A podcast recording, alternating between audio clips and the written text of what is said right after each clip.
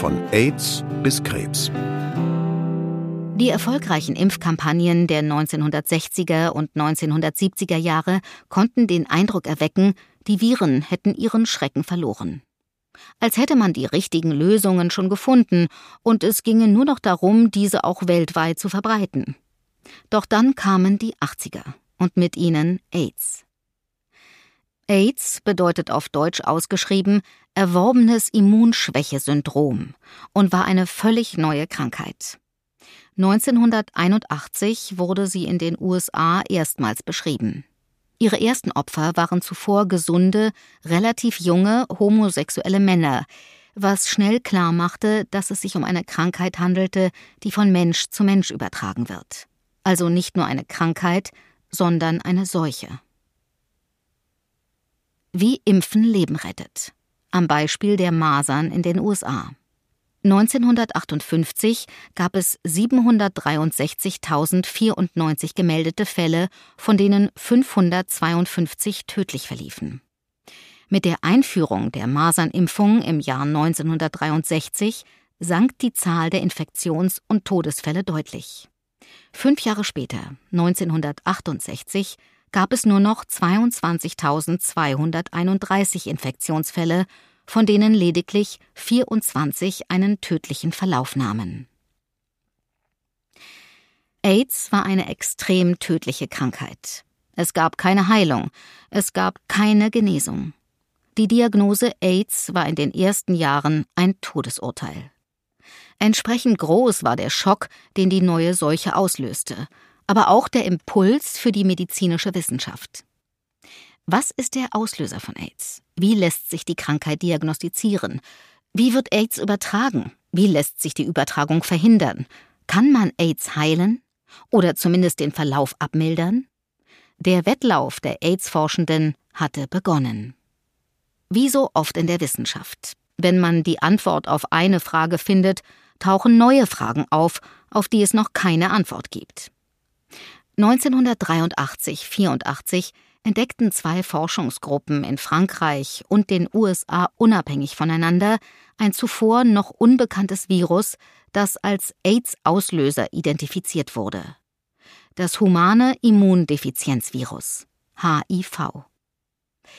Wenn dieses HIV AIDS verursacht und wenn unser Immunsystem gegen alle neu im Körper auftauchenden Viren Antikörper bildet, dann müsste man AIDS diagnostizieren können, indem man in Blutproben nach Antikörpern gegen dieses Virus sucht. Gesagt, getan. Schon 1985 wurde der erste AIDS-Test zugelassen, der nach diesem Prinzip arbeitet. Und wenn ein Virus das Problem ist, dann müsste doch ein Impfstoff die Lösung sein. Wie bei den alten von Viren ausgelösten Seuchen wie Pocken und Polio. Gesagt, nicht getan. Einen Impfstoff gegen AIDS gibt es immer noch nicht. Und das liegt beileibe nicht daran, dass man nicht danach gesucht hätte. Weltweit wird aktuell an einigen Dutzend möglichen HIV-Impfungen geforscht. Für einige Impfstoffe liegen auch klinische Studien vor, aber keine davon war erfolgversprechend. Der Hauptgrund dafür ist eine biologische Besonderheit des AIDS-Virus.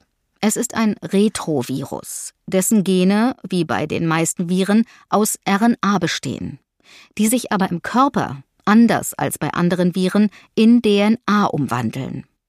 Bei diesem Umwandlungsprozess entstehen sehr viele Fehler, und aus diesen Fehlern entstehen sehr viele unterschiedliche Typen des AIDS-Virus. Das macht es für die Immunabwehr unseres Körpers schwer, sich gegen das Virus zu verteidigen, und auch für jeden Impfstoff. Vielleicht fehlt uns nur eine neue wissenschaftliche Erkenntnis oder ein neues Werkzeug, um einen guten Impfstoff gegen AIDS zu finden. Vielleicht wird es auch nie eine solche Impfung geben. Wobei das nicht bedeutet, dass die Medizin nichts gegen AIDS tun könnte. Im Gegenteil.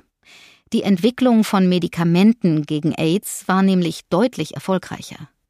Ende der 1990er Jahre wurden die ersten Mittel zugelassen, welche die Aktivität des Virus bremsen konnten.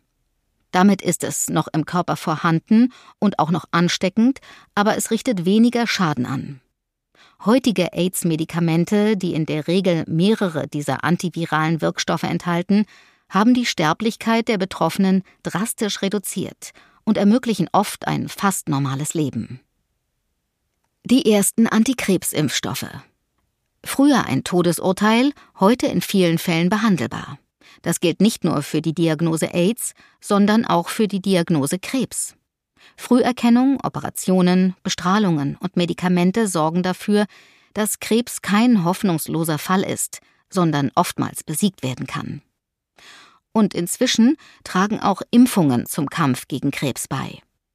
16 Prozent aller Krebserkrankungen werden nach Angaben der Weltgesundheitsorganisation WHO durch Infektionen ausgelöst.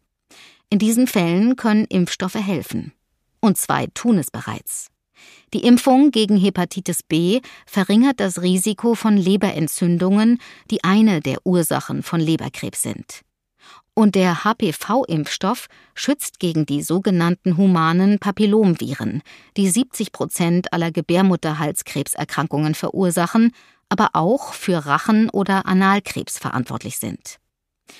Seit März 2007 wird in Deutschland diese Krebsschutzimpfung für Mädchen und seit 2018 auch für Jungen zwischen 9 und 14 Jahren empfohlen. Selbst wenn alle Menschen gegen Hepatitis B geimpft wären, würde es weiter Leberkrebs geben. Und selbst wenn alle Menschen die HPV-Impfung bekämen, würde es weiter Gebärmutterhalskrebs geben. Denn in beiden Fällen sind Infektionen nicht die einzige Ursache der jeweiligen Krebserkrankung. Aber durch die Impfungen gibt es eben zum Glück weitaus weniger Fälle. Wir alle sehnen uns nach wirksamen Medikamenten gegen Krebs und vergessen dabei manchmal, dass wir Impfungen haben, die Krebs sogar verhindern können.